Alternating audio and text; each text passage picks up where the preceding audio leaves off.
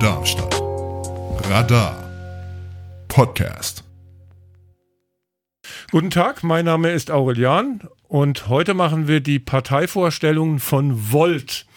Hier gibt es Annalena Herrling, die den Wahlkreis Darmstadt Nord Nummer 49 vertritt. Frederik Jobs, der den Wahlkreis 50 Darmstadt Süd, Großbiberau, Fischbachtal, Modautal, Mühltal, Oberramstadt, Rheinheim und Rossdorf. Und Wahlkreis 51 habt ihr keinen Kandidaten aufgestellt. Und Mike Richter ist für den Wahlkreis 52 Babenhausen, Dieburg, Eppertshausen, Großumstadt, Großzimmern, Messel, Münster, Otzberg und Schafheim. Ja, Genau. Dann erstmal eine kleine Vorstellungsrunde der Personen beziehungsweise Fragen an Frederik Jobst. Erstmal, wie lange bist du denn schon in der Politik? Politisch tätig fing dann so an 2019 mit der Europawahl, weil ich mir so gedacht habe, ja, es ist immer schön über was zu reden und sich beschweren. Und dann hatte ich so den Valomaten damals gemacht und hatte dann gesehen, Volt, okay, muss man noch einzeln anklicken, die Parteien damals. Und dann dachte ich, ja cool, eine Partei für Ingenieure oder so. Ich wusste erstmal gar nichts mit anzufangen. Und dann waren die bei mir relativ weit oben bei der Übereinstimmung. Und dann habe ich sie mir mal genauer angeguckt und dann haben die mir so entsprochen. Habe ich gedacht, gut, ich mache einfach mal mit. Warum nicht? Ich hatte nicht so viel Ahnung von Demokratie. Also ich meine, es geht den meisten so, wie funktioniert das eigentlich alles? Und da habe ich gedacht, naja, ins kalte Wasser springen und mitmachen. Und so das kalte Wasser war das dann tatsächlich auch, wie ich dann zu meinem Stadtverordnetenmandat gekommen bin. Ich bin dann umgezogen von Fulda nach Darmstadt und äh, zwei Monate später stand ich auf der Kommunalwahlliste. Und ja, wir sind dann hier mit fünf Sitzen eingezogen, so war auch ich drin und habe das jetzt alles ja direkt am Objekt gelernt, kann man sagen. Okay. Und dann leiten wir die Frage gleich mal weiter an Mike Richter. Jawohl. Ich bin seit Anfang des Jahres dabei, etwa März, bei der OB-Wahl, weil ich wollte mich eh schon politisch mal betätigen. Ähm, ja, weil ich nur immer zugeschaut habe und ich wollte halt auch mal aktiv werden und da war das ein passender Zeitpunkt, um einzusteigen. Ich habe den Volt-Kandidaten äh, Holger Klitzner gesehen bei Integra beim, bei der Podiumsdiskussion, hat mich ziemlich überzeugt. Und mhm. genau, habe mir das Wahlprogramm angeschaut und bin dann direkt eingestiegen. Und was hat dich genau an der Partei so gecatcht? Also gab es da was Besonderes? Äh, dieser europäische Gedanke, der hat bei den okay. anderen Parteien einfach gefehlt und ich wusste selbst auch nicht, dass es mir gefehlt hat, bis ich äh, genau von der Partei gehört habe. Okay. Ja, ähm, seid ihr auf der Landesliste abgesichert? Hm. Also kommt halt über die Landesliste in das hessische Parlament. Wie sieht's aus? Ja, das ist ein äh, interner Witz, kann man auch sagen. Äh, man ist über die Landesliste abgesichert. Also wir werden die 5% wird äh, eine sehr sportliche Hausnummer werden, ähm, weil viele Personen halt konstruktiv wählen und dann sagen, gut, meine Stimme soll im Parlament sein, dann fällt Volt oft raus.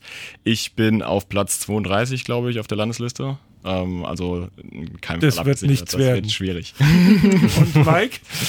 Äh, ich bin gar nicht drauf. Ich bin äh, ja erst Mitglied seit Ende März und wir hatten da auch eine Woche später den Parteitag von Hessen und da habe ich mich dann noch nicht gemeldet gehabt.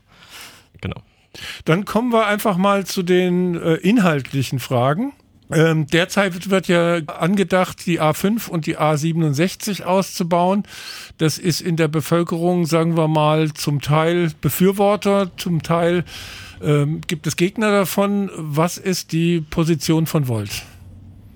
Also die allgemeine Position ist zum Straßenausbau, dass wir eigentlich unser Straßennetz schon weit genug ausgebaut haben und unsere Infrastruktur, also die Ausgaben vor allem in die Schiene stecken müssen, weil sie halt wesentlich effizienter ist und da in den letzten Jahrzehnten ja zu wenig Geld reingeflossen ist. Man kennt das ja immer, induzierter Verkehr, wenn man weiter Straßen ausbaut, wird der Verkehr auch weiter zunehmen. Wir müssen halt jetzt nicht mehr in unserer Sackgasse weitermachen, was Individualmobilität bedeutet, sondern wir müssen aus dieser Sackgasse raus und gemeinsame Mobilität denken. Das heißt nicht ohne Auto, das kann ja auch Carsharing zum Beispiel sein. Also stehen wir so einem Projekt sehr kritisch gegenüber, mhm. weil die Gelder fehlen im Endeffekt an anderer Stelle. Man kann immer ein Entweder-Oder haben, nicht beides bei Geld.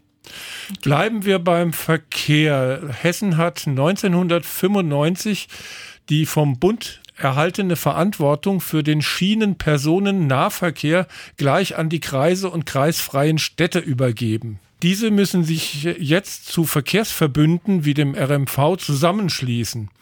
Die Kommunen sind für diese zusätzlichen Aufgaben nur ungenügend ausgestattet. Also gemeint ist natürlich das Geld. Und daher ist das Interesse der Kreise und an der Reaktivierung von Bahnstrecken gering. Sind Sie der Ansicht, dass das Land, wie ähnlich wie Bayern, die allgemeine Verantwortung für den Zugverkehr übernehmen sollte? Damit würden natürlich auch mehr Finanzen äh, für den öffentlichen Busverkehr einhergehen. Definitiv. Also wir sehen es ja hier in Darmstadt können wir uns diese Luxussituation nur leisten, weil wir die HEAG Mobilio querfinanzieren durch die HEAG Stadtwirtschaft. Und ähm, viele andere Kommunen können das halt nicht. Und dann bleibt es halt im Endeffekt auf der Strecke, weil öffentlichen Nahverkehr nicht defizitär laufen zu lassen, ist halt sehr, sehr schwierig. Und da ist eigentlich die einzige Lösung, was wir auch zurzeit fordern, dass die Kommunen besser ausgestaltet werden vom Land schon mal ähm, das ist die erste Forderung finanziell, dass wir überhaupt stemmen können. Oder aber optimalerweise ist es natürlich ein Landesprojekt, ja, weil Schieneninfrastruktur geht oft über kommunale Grenzen hinaus. Wir haben das ja auch in Darmstadt, wir haben da die DADINA, Darmstadt-Dieburg Nahverkehrsorganisation. Das heißt, wir haben schon Konstrukte überlegt, wie wir es schaffen, Stadt und Land zu vernetzen, was ja auch genau in meinem Wahlkreis das Problem ist. Mobilität müssen wir schaffen, Stadt und Land zu verbinden. Und wenn dann an der kommunalen Grenze halt die Finanzierung aufhört, dann ist oft auch die Frage, ja, wer bezahlt jetzt was? Und diese Probleme hätte man gelöst, wenn man das auf Landesebene besser klären würde. Wenn wir jetzt mal über die Bildungspolitik sprechen, was ist euch wichtig? Woher wollt ihr neue Lehrkräfte beziehen und wie wollt ihr die Lehrkräfte denn in Zukunft entlasten? Also entlasten wollen wir sie auf jeden Fall, dass wir externe Aufgaben auch externen Personen quasi übertragen. Also diese psychische Herausforderung vor allen Dingen von den Kindern, dass die nicht bei den äh, Lehrern bleibt, quasi, dass dann extra Psychologen und Psychotherapeuten die Schulen bekommen, die sich dann darum kümmern. Des Weiteren ist natürlich wichtig, dass die Lehrer mehr Geld bekommen. Ähm, und genau. Ja. Okay. Und wie soll die Schulsozialarbeit verbessert werden? Also ich selbst bin kein Bildungspolitiker. Ähm, allgemein hängt es ja immer an Attraktivität der Jobs. Also zurzeit müssen Lehrer sehr viele Funktionen ausfüllen. Das ist administrativ oder wie Mike gerade gesagt hat, die müssen noch äh, Psychologe teilweise mit sein. Und wenn man diese Funktionen trennen würde, weil es gibt Personen, die sehr, sehr gut didaktisch sind, es gibt Personen, die sehr, sehr gut ähm, zum Beispiel administrativ tätig sind. Und wenn man das in den Schulen aufteilt, bleibt mehr Kapazität für andere Aufgaben. Wie im Detail die Schulsozialarbeit verbessert werden kann, ist jetzt nicht mein Steckenpferd, kann ich jetzt gar nicht so sagen. Aber das ist so die allgemeine Herangehensweise, dass man sagt, jeder das, was er gut kann und das halt in multifunktionalen Teams auch aufteilen in der Schule. Ja. Dann kommen wir zum Fachkräftemangel. An Beispielen gibt es ja eine ganze Menge. Die Pflege, der ÖPNV, woher die Fachkräfte nehmen. Ähm, ja, wir haben ja Fachkräfte auf allen Ebenen, die jetzt inzwischen fehlen. Es gibt den demografischen Wandel. Wie kann man dem begegnen? Ja, ich meine, das ist eigentlich so ein Kernwollthema. Ich denke, da gibt es zwei große Hebel. Der eine Hebel ist natürlich Wirtschaftsmigration.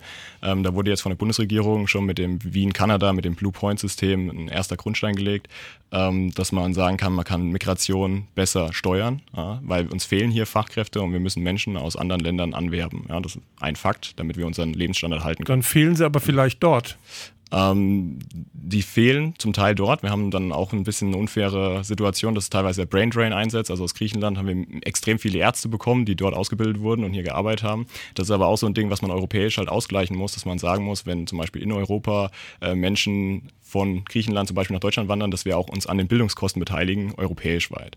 Ähm, wir haben ja auch in Europa sehr, sehr viele Fachkräfte, die uns zum Beispiel aushelfen könnten.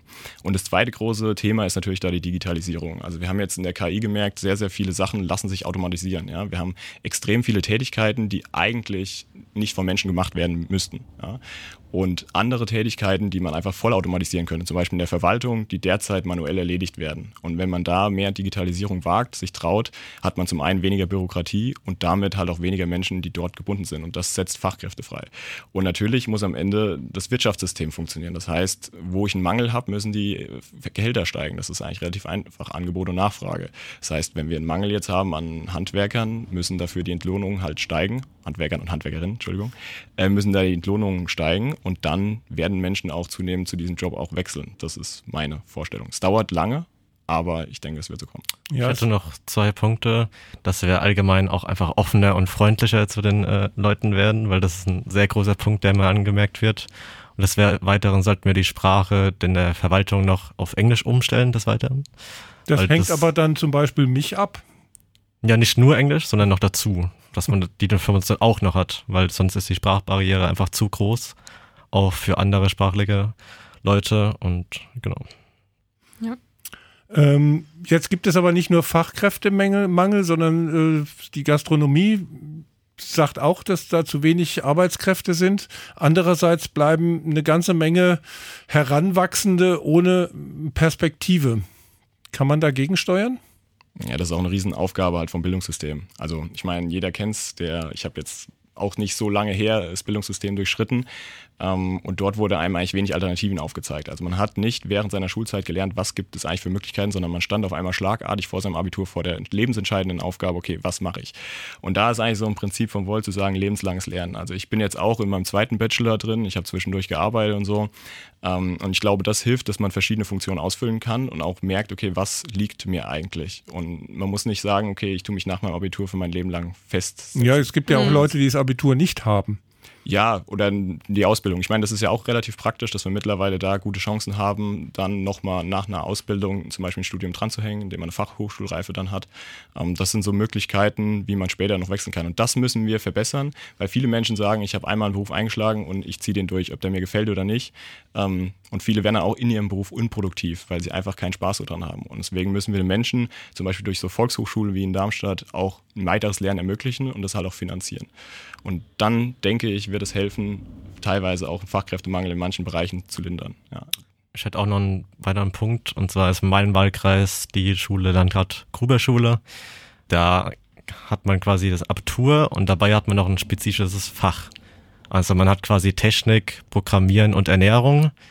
Und da kriegt man schon mal erste Einblicke in das äh, Berufsleben und kann sich schon mal erste Blicke machen. Ja, wie wäre das denn vielleicht äh, so, wir haben hier aus dem Wahlkreis 49 auch noch Annalena Herrling.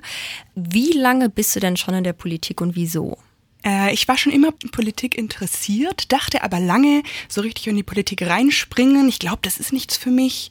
Äh, habe aber mal mitgefiebert und dann habe ich äh, so vor fünf Jahren mir dann gedacht, nee, jetzt muss ich auch mal selber jetzt muss ich es auch mal selber machen. Ich verstehe nicht, warum meine Anliegen nicht gehört werden. Ich verstehe nicht, warum es nicht umgesetzt wird. Und der einzige Weg, um das herauszufinden, war, selber Politik zu machen. Das heißt, ich bin als Quereinsteigerin gestartet und äh, habe dann schnell Volt gefunden als mein, meine Partner und meine Unterstützung. Und genau, bin jetzt seit fast drei Jahren, nee, zweieinhalb Jahren äh, in der Fraktion wir wurden gewählt durch die äh, Kommunalwahl. Super, super guter Erfolg, sind zu fünft jetzt im, im Stadtparlament. Genau, bin da Fraktionsvorsitzende und äh, genau, mit in der Regierung beteiligt. Wie bist du genau auf Volt gestoßen? Ich wusste, dass Europa mein Thema ist. Ich wusste, dass, dass Europa, dass wir mehr zusammenarbeiten müssen und dass es für mich so ein Leitstern ist. Und dann habe ich angefangen zu googeln und mit Leuten zu sprechen. Und da bin ich sehr schnell auf Volt gekommen. Und dann wollte ich da sofort mitmachen und fand sofort den Vibe gut und auch die Kommunikation mit den Menschen. Leider gab es da in Darmstadt noch kein Team. Und da habe ich gesagt, okay, wenn es das noch nicht gibt, dann muss ich das jetzt gründen. Und dann muss ich das jetzt machen. Oder möchte. Und dann habe ich das Team hier gegründet und aufgebaut. Bist du auf der Landesliste abgesichert, wie man das so schön sagt in der Politik? Also abgesichert bin ich äh, sicherlich nicht. Das heißt, ich bin auf Landeslistenplatz 4 und bei Volt, was heißt abgesichert? Ne? Wir sind eine junge Partei, wir sind aufsteigender Stern. Ähm, wir hoffen und sind bereit, wir sind alle sehr bereit, wenn die Wählerinnen und Wähler uns wählen. Und wir sind auch bereit, Verantwortung zu übernehmen.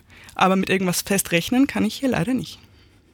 Ja, die 5% müssten dann ja ähm, überschritten werden und dann wärst du in, wahrscheinlich mit Platz 4 schon drin. Ja, genau. Dann wäre ich drin, wenn wir die 5% schaffen. Äh, die erste Hürde ist die 1% mit der Parteienfinanzierung und ab 1% kannst du noch bergauf gehen und sehr gut werden.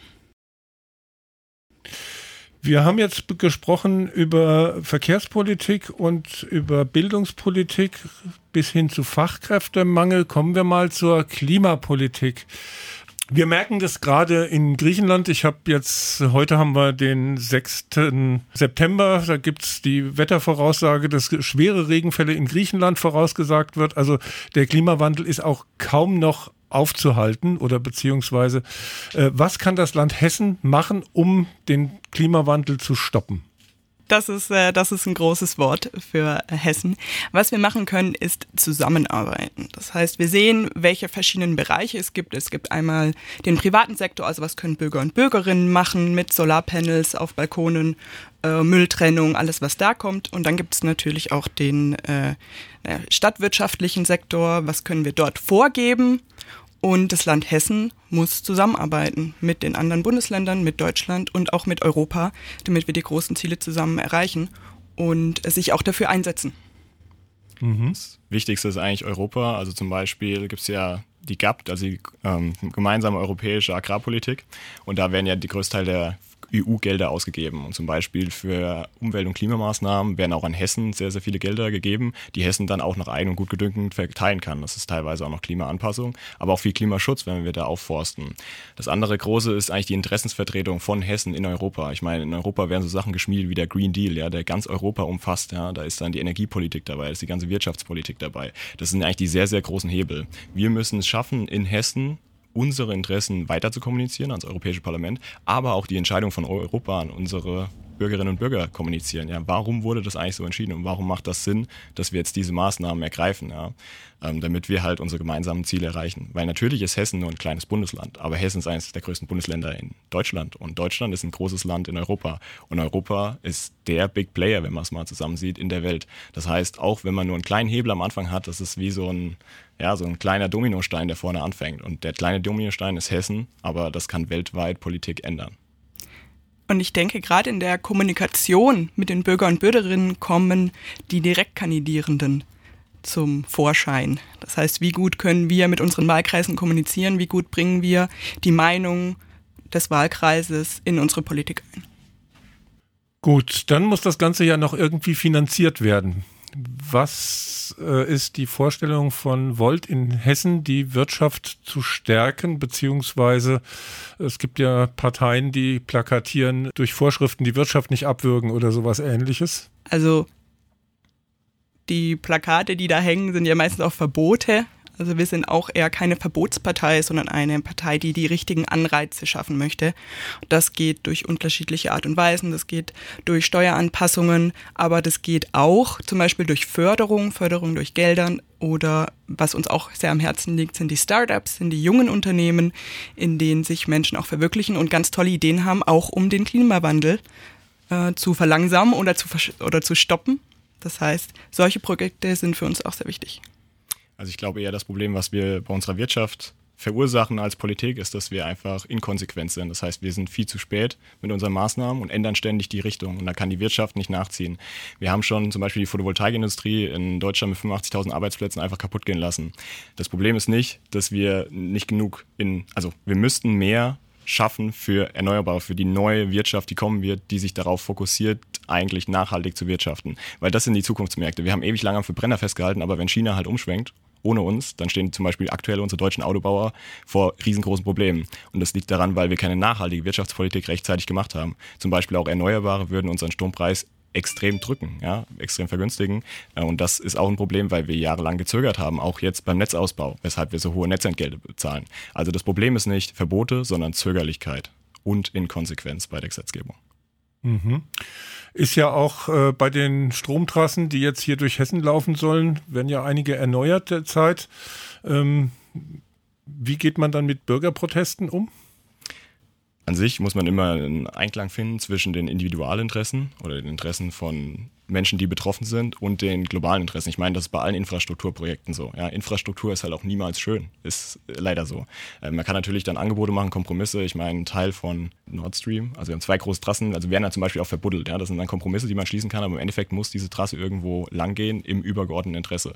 Und ich finde, wie Annalena gesagt hat, ist das die Aufgabe von einem Direktkandidierenden im Wahlkreis natürlich die Interessen vertreten, aber auch die übergeordneten Interessen im Wahlkreis zu kommunizieren, zu sagen, hey, die muss jetzt leider hier langgehen und es ist halt nicht eine Möglichkeit, immer zu sagen, not in my backyard, ähm, dass man das verhindert, weil wir müssen vorwärts kommen.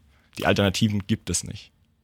Gilt es jetzt auch zum Beispiel für zusätzliche Windräder? Da ist ja auch eine Diskussion entbrannt. Ähm, seid ihr für zusätzliche Windräder oder Also wir sind sehr für zusätzliche Windräder, weil die eigentlich eine Möglichkeit sind, um natürlich die Fluktuation, also Sonne und Wind, die wechseln sich relativ gut ab, mehr Gleichmäßigkeit ins Netz zu bekommen. Wenn ich natürlich mehr Wind lokal erzeuge hier in Hessen, brauche ich weniger Stromtrassen aus dem Norden bis in den Süden führen. Das ist auch so eine Sache. Ähm, es wollte jetzt auch kommen, dass die einzelnen Bundesländer die Netzentgelte bezahlen, je nachdem, wie viel Wind oder wie viel grüner Strom zu ihnen transportiert werden muss. Ja, jetzt macht Bayern zum Beispiel einen riesen Aufschrei. Und da ist Wind eigentlich eine richtig gute Möglichkeit, um da voranzukommen. Vor allem haben wir sehr moderne Windanlagen. Die werden leiser, die sind wesentlich ertragsreicher. Und man hat ja jetzt auch durch verschiedene Studien festgestellt, dass es mit den Vögeln oder der Belastung für die Natur nicht so war, wie man eigentlich gedacht hatte. Ja, man muss da weiterhin natürlich mit ähm, den Umweltschützern in Kontakt bleiben und auch kommunizieren, aber im Endeffekt muss man die ganze Debatte auch versachlichen und schauen, was sagt die Studienlage bei Windrädern. Und natürlich ähm, ist es, wenn ich als anwohnende Person bin ich vielleicht betroffen, aber ich komme selbst vom Land. Also um mich drumherum stehen 40 Windräder. Am Anfang großer Aufstrei. Mit der Zeit gewöhnt man sich dran. Also es gehört dann einfach zur Landschaft dazu. Es verschandelt nicht die Landschaft. Ist vielleicht aber auch subjektiv. Ähm, Ja, aber Strom, im Endeffekt, Stromleitungen sind auch nicht schön. Ne? ja, im Endeffekt ist halt auch die Frage, was finde ich schöner? Verbrannte Erde, verbrannte Felder, verbranntes Grün? Ist das wirklich schöner als Windräder? Das muss man sich halt auch die Frage stellen. Es ist ein entweder oder und nicht immer beides. Ja, ich denke, die Debatte muss manchmal auch jede, jede Region wieder anfangen und äh, ausdiskutieren mit den Personen, die drumherum leben. Es ist, es, Bürgerinnen und Bürger sollen ja auch interessiert sein, die sollen beteiligt sein. Ähm, und wenn es dann da gute Diskussionen gibt, bin ich sicher, kommen da auch positive Ergebnisse raus. Ihr habt Plakate mehr digital oder sowas. Ich weiß nicht genau, was draufsteht. Was bedeutet das? Hm. Ja, also Digitalisierung lädt hat jetzt ganz viele Facetten. Ich würde jetzt mal mit einer anfangen. Also es geht darum, gerade äh, Digitalisierung in den Ämtern, Digitalisierung im Datenaustausch. Das heißt, wir brauchen eine zentrale Plattform. Also Volt hat drei Dezernentinnen, einmal in Darmstadt, in Frankfurt und in Wiesbaden, die sich alle drei um das Thema Digitalisierung und Smart City kümmern. Und die haben schon jetzt gesehen, okay, wir nutzen alle unterschiedliche Plattformen, wir haben alle unterschiedliche Prozesse, lasst uns das bitte vereinheitlichen. Und wir sehen, dass sowas sehr gut in Hessen funktionieren kann und dann auch ein Vorbild sein kann und Best Practice für andere Bundesländer. Das Riesenproblem ist, dass jede Kommune ihr eigenes Ding macht. Also ich bin ja auch Informatiker und digitaler viel und bin hier reingekommen, wollte und dachte so, ja, okay, jetzt in Darmstadt kommen wir richtig voran, ja. Aber diese ganzen Reglementierungen, die man hat, ja, das ist ein riesen Bremsfaktor. Jede Kommune, wir hatten das jetzt im OZG, im Onlinezugangsgesetz, dort hat jeder seine eigenen Regelungen, deswegen können nicht gleiche Prozesse geschaffen werden. Und damit diese Regelungen in den Kommunen vereinheitlicht werden, braucht halt das Land Hessen. Ja? Also ein Vorläufer von Digitalisierung sind eigentlich saubere Prozesse. Wenn ich einen schlechten Prozess digitalisiere, habe ich am Ende immer noch einen schlechten Prozess. Und da ist zum Beispiel die Ecom 21 ein sehr, sehr wichtiger Player, weil die für die Kommunen in Hessen gemeinsam digitale Software besorgt. Ja? Ähm, und da muss noch mehr hingearbeitet werden, dass man überhaupt die Möglichkeit hat, gemeinsame Software zu besorgen, indem man auch in den Städten gleiche Prozesse hat. Und das ist ein sehr, sehr großer Hebel, um halt diese Bürokratie abzubauen. Da sind wir in Darmstadt ja auch dran. Das ist wie das Bohren halt von einem dicken Brett mit einem stumpfen Bohrer. Es geht nur sehr langsam voran und ja. Man muss ja auch sagen, dass durch die Digitalisierung auch alles schneller gemacht werden kann und man weniger Menschen braucht für die Arbeit. Ja, ich musste ja 50 Unterstützungsunterschriften äh, sammeln und dann auch bestätigen lassen bei jeder Gemeinde. Und bei einer Gemeinde hatten die dann noch einen richtigen Ordner, wo dann alle Unterstützungsunterschriften der Gemeinde drin waren und dann musste die erstmal ein paar Minuten suchen, ob denn schon der Name äh, gefallen ist. Ja, lieber ein Online-Register machen, wo man einfach den Namen eintippen kann, bla bla bla. Ja, er hat schon unterschrieben oder nicht. Ja. Ja, erfolgreiche Digitalisierung bedeutet auch, dass der Prozess besser, einfacher und effizienter für die Benutzerinnen wird. Also es ist immer sehr zentriert darauf, wie können wir den Benutzenden helfen äh, und nicht noch größere Monster schaffen. Was manchmal einfacher ist, als sich wirklich mit dem Prozess selbst auseinanderzusetzen und da tiefer reinzugehen. Dann habt ihr plakatiert ähm, Gesundheitssystem wie in Dänemark. Jetzt ist aber dummerweise das hessische, die hessische Landesregierung gar nicht für die Gesundheit zuständig. Also ähm, die Beispiele sind natürlich auch, wenn wir uns überlegen, wir haben ja den Bundesrat und den Bundestag und Bundesrat ist ja zum Beispiel Hessen auch vertreten. Das heißt, natürlich haben wir als Hessen auch einen gewissen Einfluss auf die Bundespolitik. Dänemark ist tatsächlich ungefähr so groß wie Hessen, äh, vergleichbar von der Größe her. Und man merkt halt, dass das Gesundheitssystem auch durch den demografischen Wandel halt eine enorme Herausforderung ist. Also wir haben ja eigentlich kein Gesundheitssystem, wir haben ein Krankheitssystem, was darauf ausgelegt ist, äh, Menschen erst zu behandeln in dem Moment, wo sie krank werden.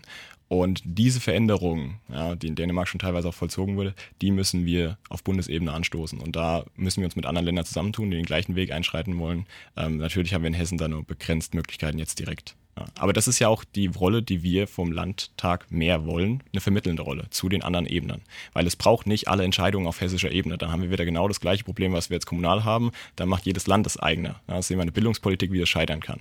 Wie uns ist wichtig, auf anderen Ebenen uns für die Interessen von unseren lokalen ja, Bürgerinnen und Bürgern einzusetzen. Ein großes Thema da ist auch Prävention. Das heißt, in wie gesagt, wie Freddy schon angeschnitten hat, dass wir nicht erst einschreiten, wenn es ein Problem gibt, sondern auch Bürger und Bürgerinnen früher informiert werden, was sind die Optionen. Und das sind auch Sachen, die auch Kommunen beeinflussen können. Wie viele äh, Sozialhelferinnen habe ich, die vielleicht ältere Menschen informieren? Woher kommt das Geld dafür? Und auch da kann Hessen Anreize setzen und auch mit den Kommunen reden und mit allen Ebenen reden und auch Kommunikatorin sein. Was ist das Besondere an Utrecht? Das habt ihr plakatiert. Es ist schon mal Stadt und Landkreis gleichzeitig. Also es zählt nicht nur als Stadt, sondern es zählt, wie gesagt, auch als Landkreis drumherum. Ähm, die Besonderheiten sind halt die wie lebenswert Utrecht ist. Also dort hat man es halt geschafft, indem man Natur in die Städte bringt ja, und nicht immer mehr Vororte baut, wo man dann weiter in die Natur zieht, sondern eigentlich diesen Effekt andersrum macht. Bringt die Natur auch in die Städte und nicht die Menschen mit irgendwelchen Häusern mitten mit aufs Land, die man wieder anbinden muss.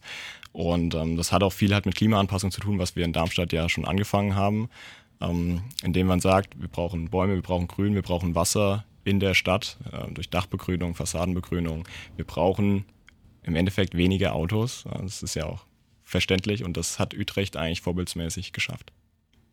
Ja, das nennt man auch ein bisschen so Stadt der kurzen Wege. Ähm, wie kann man schnell die alltäglichen Punkte erreichen? Wie kann man, wie kann man gut auch mit seiner Nachbarschaft leben? Weil wir leben nicht alle einzeln in unserer Wohnung, sondern es gibt immer Leute drumherum. Wie kann man sich gut verbinden? Wie kann man wirklich zusammen seine Umgebung gestalten? Zeitgemäße Schulen wie in Schweden. Wie ist das in Schweden? Also, da sind auch wieder mehrere Aspekte drin. Also einmal geht es natürlich darum, dass der, dass es kleinere Gruppen gibt, dass die Lerninhalte mehr an die Kinder angepasst sind und nicht dieser klaren Struktur folgen, die einfach nicht für jedes Kind gemacht sind. Es geht auch um Lehr- und Lernräume. Ähm, wenn man sich Schulen anschaut, wie sie vor 100 Jahren existiert haben, dann sehen die Schulräume noch sehr, sehr ähnlich dazu aus, wie sie heute aussehen, während sich alles andere in unserem Leben sehr verändert hat. Das bedeutet, wir wissen eigentlich schon, dass das Lehren und Lernen, äh, wie es jetzt geschieht, in einem kahlen Raum mit einer Tafel vorne, wo die Kinder einfach still sitzen müssen für den ganzen Tag eigentlich, dass es nicht mehr die beste Form ist. Das wissen wir eigentlich. Und das brauchen wir auch nicht mehr beweisen. Jetzt geht es wirklich nur noch ums Umsetzen. Und auch die Kinder wissen auch schon, wie sie gerne lehren, also lernen würden. Es gab einen Contest hier in den Darmstädter Schulen, wo die Kinder dann aufmalen konnten, wie denn ihr, ihre Schule der Zukunft aussieht, ihr Lieblingslernort. Und das war bunt, es war alles rund, es gab Wasserfälle in Schulen, äh, alles. Ja, die, die Kinder wissen eigentlich, wie es, die, sogar die Kinder wissen, wie es aussehen kann. Und das möchten wir mehr in die Politik einbinden und dann auch umsetzen. Wir wissen, dass das ein sehr langer Weg ist und wahrscheinlich in fünf Jahren nicht umsetzbar. Aber man kann die richtige Richtung setzen, man kann die, richtige, die richtigen Prozesse anfangen und wir wollen das für die Zukunft machen. Mhm. Weil wir wissen, wir müssen jetzt anfangen mit dem Thema, damit dann in zehn Jahren die Schulen einfach zeitgemäß funktionieren. Ja. Erasmus statt Nationalismus. Könnt ihr darauf noch mal ein bisschen genauer eingehen? Ja, ähm, zur heutigen Zeit haben wir ja immer mehr Nationalismus in Europa. Alle wollen sich irgendwie isolieren, manche wollen aus der EU austreten. Das ist der absolut falsche Weg. Äh, wir müssen mehr zusammenarbeiten und eben auch den Austausch haben. Und durch Erasmus Plus haben wir eben den besseren Austausch. Leute ich glaube, wir müssen auch unseren Hörern noch, Hörern noch mal genauer sagen, Vielleicht was so Erasmus überhaupt ist. So eine kurze Definition. Erasmus ist ein Austauschprogramm, das kennen bestimmt viele Studierende, aber Erasmus Plus, das geht darüber hinaus. Das heißt, es muss nicht für, äh, nur für Studierende sein, es kann auch für Schülerinnen oder Schüler oder aus, in der Ausbildung sein. Es, also es geht, es ist ein breiteres Programm. Und da kann man für eine bestimmte Zeit in ein europäisches Ausland und dort leben und arbeiten oder studieren. Und Genau. bekommt Unterstützung. Ja, der Austausch, der Kulturaustausch, all das ist sehr förderlich. Mehr Vielfalt, das brauchen wir in Europa und nicht mehr Isolisierung. Unabhängig durch Erneuerbare. Was wird erneuert? Also die Erneuerbaren meint ja natürlich die Energieerzeugung. Das heißt, wir haben keine fossile Energieerzeugung, sondern erneuerbare. Das bedeutet, wir haben Wind, Sonne, Geothermie. Ja, Geothermie meint dann auch zum Teil jetzt die Wärmepumpen, die jetzt kommen, die dann auch Teil, also halb quasi durch Strom betrieben werden, natürlich auch teilweise aus Erdwärme ihre Energie beziehen. Und das ist eine Unabhängigkeit, die haben wir jetzt gesehen im Ukraine-Krieg, wie abhängig wir eigentlich sind. Also auch geopolitisch macht es einfach Sinn, unabhängig zu werden. Also nicht mehr nur Klimaschutzargumente, sondern wir müssen es schaffen, dass wir nicht mehr erpressbar sind von den autoritären Staaten, die meistens Ressourcenbesitz haben, der Welt, ja, damit wir unsere Menschenrechts- und Sozial- und Arbeitsstandards auch durchsetzen können. Ja. Das ist nämlich immer der Konflikt gewesen auf internationaler Wirtschafts- und Handelspolitik, dass wir gesagt haben, ja, wir drücken jetzt mal beide Augen zu bei den Menschenrechten und handeln auch mit Regimen, mit denen wir nicht handeln wollen, weil wir abhängig sind. Und wir müssen uns als Europa aus dieser Abhängigkeit lösen. Und das schafft wirklich auch nur Europa. Das schafft nicht Hessen, das schafft nicht Deutschland, sondern das schaffen wir gerade so gemeinsam mit auch einem guten Handelsnetz, mit Handelspartnern, ähm, wo dann verschiedene Energiezuflüsse zu uns kommen, aber auch Rohstoffe, ja. Und da wollen wir unabhängig werden. Und das muss aber jedes Land, jede Kommune muss selber seinen Beitrag leisten. Also es gibt den Begriff des Smart Grid. Jede Kommune soll halt schauen, wo sie am besten erneuerbare Energien erzeugen kann. Zum Beispiel in Darmstadt ist es Photovoltaik, Windräder wäre hier, es gab euch von die Partei mal den Vorschlag, den langen Louis zu einem Windrad umzuwandeln. Ansonsten haben wir aber wenige Plätze äh, in Darmstadt, wo wir das aufbauen könnten. Ähm, aber andere Kommunen haben zum Beispiel mehr Wind. Ja? Und das finde ich auch eine schöne Sache in meinem Wahlkreis. Das ist so ein Handel zwischen Stadt und Land. Ja? Also Energieversorgung muss man da großräumiger denken, um zum Beispiel, wenn Wind verfügbar ist, versorgt dann zum Beispiel eher die ländlichen Gebiete, wenn Sonne verfügbar ist, ver versorgen wir ähm, dann die ländlicheren Gebiete oder halt auch andere Städte. Es gibt übrigens ein Windrad in Darmstadt und zwar das Baumhaus am Cityring. Okay, das Das wusste ich noch nicht. Ist, das sieht man, wenn man den Cityring entlang fährt. Ähm, obendrauf ist ein Windrad. Äh, die Vorgänger von der Entega, HEAG, hat das Jahrzehnte, glaube ich, blockiert, dass das benutzt werden darf. in der Schleiermacher Straße. Genau. Ja, ja, okay. Da ist ja auch der grüne Balkon, genau, von dem ich. Das Ja. äh, wird so im Volksmund Baumhaus genannt. Ja. Also ich bin zu Hause tatsächlich auch gerade dran, zwei Mikrowindanlagen aufs Dach zu setzen, weil wir auch sehr hoch gelegen sind. Äh, wo ich ursprünglich herkomme, ist Kleesbergs bei Steinau Richtung Fulda. Ähm, ist auch ein Experiment. Erstmal muss man fragen, okay, lohnt sich das wirtschaftlich so? Aber ich finde es auch einfach nur toll, ähm, dieses Gefühl der Autarkie. Ja? Und auch zu zeigen, es geht. Ja? Ich finde es immer schön, diesen Pioniergedanken zu haben. Und wir können ja auch als Hessen anderen Ländern zeigen, dass es einfach geht. Genau nochmal zu unabhängig durch Erneuerbare. Das ist was, wie der Freddy schon gesagt hat, was ganz Europa zusammen machen muss. Und da kommt die wahre Stärke von Volt auch nochmal richtig raus. Wir sind in fast allen europäischen Ländern gegründet und wir setzen uns überall dafür ein. Das heißt, wir wissen, es sind nicht nur wir hier, die hier sitzen, es, ist, es sind auch Leute auf Deutschland-Ebene, es sind auch Leute oder Menschen in Griechenland, die sich auch dafür einsetzen. Und es gibt uns wirklich nochmal richtig Rückenwind und äh, Power. Dann hattet ihr auch noch ein Plakat mit Politik einfach anders. Sind starke Worte. Was genau meint ihr damit? Ja, Politik einfach anders. Wir sind für eine neue Politik auch einfach da. Wir wollen mit vielen Parteien zusammenarbeiten, mit allen demokratischen Parteien zusammenarbeiten, nicht mehr dieses starre, in Koalitionsdenkende. Auch Ideen von anderen ernst nehmen und mit ihnen besprechen, weil möglichst viele Sichtweisen, durch diese möglichst vielen Sichtweisen kann man eben die Probleme äh, am besten lösen. Also man kann es ja zweimal lesen. Man kann Politik einfach anders oder Politik einfach anders. Also jeweils für sich stehend. Ähm, das ist ein bisschen das Wortspiel. Wir haben, es ist wichtig, also dass Menschen mehr bei Politik mitmachen. Sie muss einfacher verständlich sein, weil das Ding ist, wir haben die Herrschafts Herrschaftsform der Demokratie. Das bedeutet, jeder, der hier Staatsbürger ist, muss ein gewisses Mindestmaß am besten mitbringen und sich dafür interessieren, für die Prozesse, die so ablaufen. Aber dafür muss der Staat natürlich auch die Hürde senken, ja, dass ich partizipieren kann, dass ich verstehe, was geht eigentlich vor sich. Also es kann nicht sein, dass ich einen höheren Bildungsabschluss brauche, um überhaupt zu verstehen, was vor sich geht. Man sieht das auch im Bundestag oder in allen Parlamenten, dass da die Akademikerquote extrem hoch ist. Ja. Ähm, da muss man dran arbeiten, deswegen dieses einfach. Und das andere ist, finde ich, in der Herangehensweise. Man sieht es hier in Darmstadt in der Stadtverordnetenversammlung eigentlich sehr schön.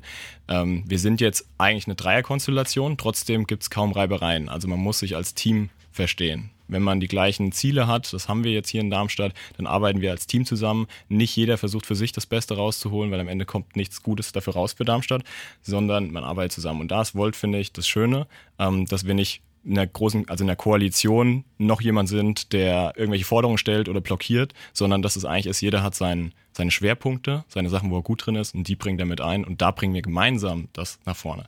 Und das ist andere Politik. Für mich ist da auch ganz wichtig zu sagen, dass wir faktenbasiert arbeiten. Das sollte eigentlich selbstverständlich sein. Man denkt, alle arbeiten faktenbasiert, aber es ist gar nicht so einfach, sich die, die richtigen Informationen und Daten und Fakten zusammenzusuchen, um dann die Entscheidungen zu fällen. Und auch Transparenz ist ein Thema, das für uns sehr wichtig ist, zu zeigen, wie wir arbeiten, was wir machen und offen darüber zu sprechen, wie die, wie die Situation ist, was uns schwerfällt, wo wir, wo wir hinwollen. Es leider ist aktuell so die Lage mit den meisten Menschen, denen ich spreche, egal ob äh, jünger oder älter, so diese Politiker da oben und ach, äh, Politikerin, du musst auch einen Parkplatz suchen, genauso wie alle anderen. Also so, das ist ein ganz komisches Bild, äh, was Politikerinnen sind und was wir machen und dass wir irgendwelche, irgendwelche Special Preise gewinnen. Das ist aber nicht so. Wir arbeiten hart daran und ich möchte das auch gerne nach außen tragen und allen auch sagen, alle einladen, mit in die Politik einzusteigen mhm. und mit uns groß zu werden. Also weniger Ellenbogen, mehr Hand geben, besonders wenn es um Frauen geht, die in der Politik leider immer noch unterrepräsentiert sind. Ja. Ihr hattet dann auch über den Bahnverkehr gesprochen, beziehungsweise die Unzuverlässigkeit und habt dazu den Vergleich der Schweiz zugezogen. Ähm, wie wollt ihr das dann ändern? Ich sag mal, der Vergleich mit der Schweiz hinkt in dem Maße, dass es fünf bis sechsfache in der Schweiz pro Kopf ausgegeben wird für die Schieneninfrastruktur. Ähm, da wollen wir eigentlich hin. Also wir wollen mehr Geld für die Infrastruktur bereitstellen, weil es gibt eigentlich auch interessante Betrachtungen. Für das Geld, was wir ausgeben für unsere Schiene, läuft die extrem gut. Also im Verhältnis zu den Investitionen läuft die gut. Wir investieren halt noch viel zu wenig.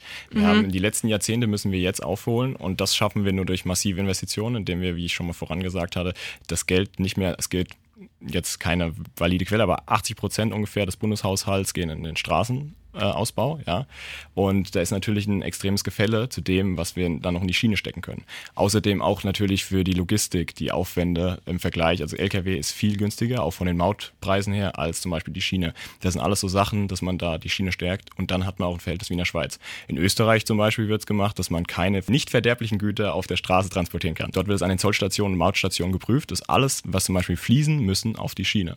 Und das sind alles Modelle, die kann man sich auch mal überlegen für Deutschland. Oder ist aber auch eher ein Bund Bundesthema. Ja, da kommen wir wieder auf die Debatte, wie viel Einfluss haben wir. Wie gesagt, ich finde es immer wichtig, dass wir auf den anderen Ebenen uns einsetzen. Aber in Hessen haben wir natürlich auch schon ein gutes Wörtchen mitzureden bei den lokalen Verkehrsverbünden und auch, äh, wie wir die Gelder dort einsetzen. Aber ja, Bundesthema ist eher.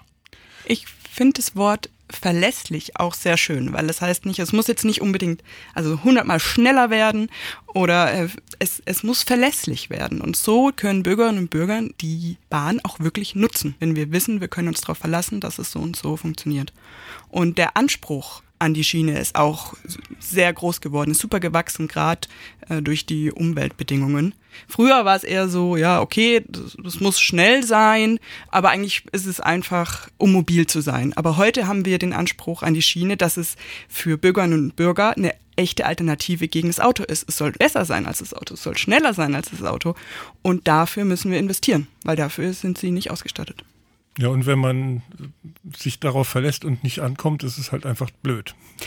Ja. Genau, oder da standen wir alle schon. Ankommt. Ich muss aber auch sagen, wenn man baut, führt das auch zu Verspätungen. Also es ist teilweise schwierig, gleichzeitig werden die Fahrgastzahlen immer mehr erhöht, man hat Baustellen Klar. ohne Ende und das ist ein System, was halt am Rande der Möglichkeiten gefahren wird.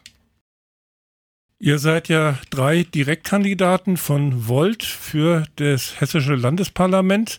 Fangen wir mit dem Wahlkreis 52 an. Mike Richter, Babenhausen, Dieburg, Eppertshausen, Großumstadt, Großzimmern, Messel, Münster, Ortsberg, Schafheim. Was haben die Menschen in diesen Gemeinden für einen Vorteil, wenn du das Direktmandat gewinnst? Ähm, die Mobilität, wo wir gerade schon angesprochen haben, ist auch dort ein Riesenthema. Und es wurde in den letzten Jahren immer schlimmer. Also die Bahn hat immer mehr Verspätungen, immer mehr Ausfälle.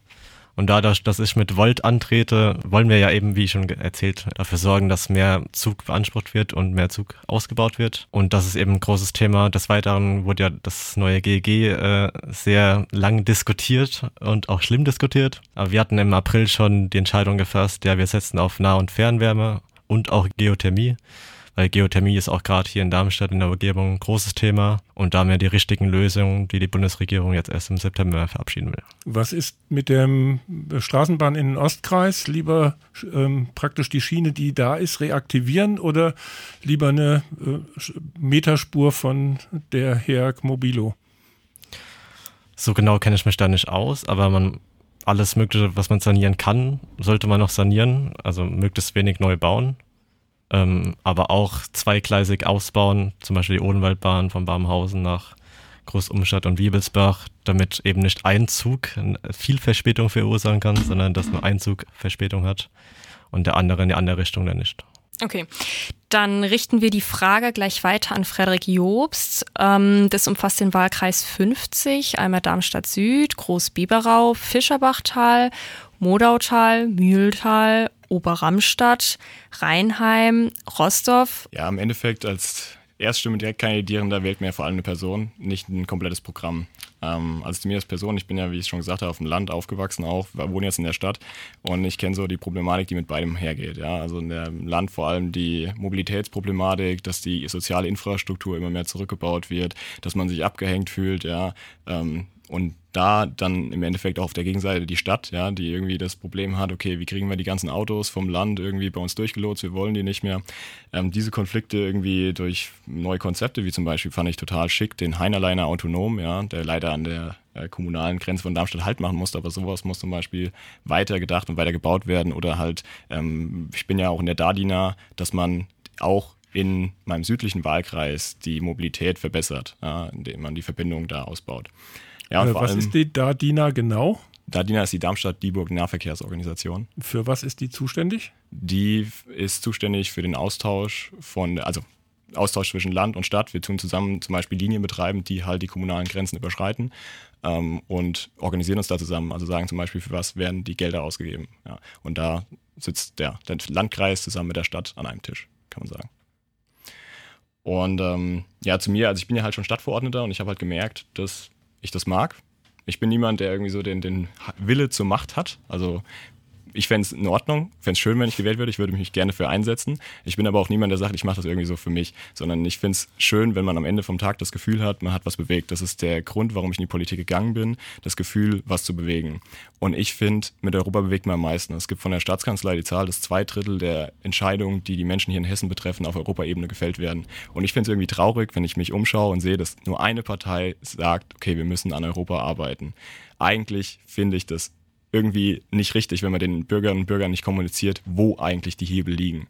Und deswegen bin ich in der Politik und deswegen würde ich mich dafür einsetzen. Für Einzelprojekte auch, aber vor allem für das große Ding, dass man kommuniziert zwischen Ebenen. Kommen wir zum Wahlkreis 49. Hier ist Annalena Herrling, die Direktkandidatin. Der Wahlkreis, ja, ich denke mal nördlich von Bessungen ist das so Darmstadt-mäßig. Genau. Was haben die nördlich von Bessunger den für einen Vorteil, wenn Annalena Herrling den, äh, das Direktmandat gewinnt? Ja. Also was meine große Stärke ist, ist meine Art und Weise von Politik. Das heißt transparent. Ich bin ansprechbar, ich möchte mit den Bürgerinnen und Bürgern in Kontakt treten. Bei mir gibt es kein, habe ich schon immer so gemacht, weil ich das das erste Mal mache, aber ich bin sehr engagiert und sehr überzeugt, dass ich meine Energie für die Bürgerinnen und Bürger von Wahlkreis 49 in den Landtag einbringen kann und möchte. Und Themen, die mich sehr interessieren, sind auf jeden Fall Bildung, sind Digitalisierung. Besonders bei Digitalisierung habe ich meine ganze Partei im Rücken. Äh, wir haben sehr viele Informatiker und auch unsere Dezernentinnen. Da kann ich sehr gut Austausch äh, halten und äh, die Themen einbringen.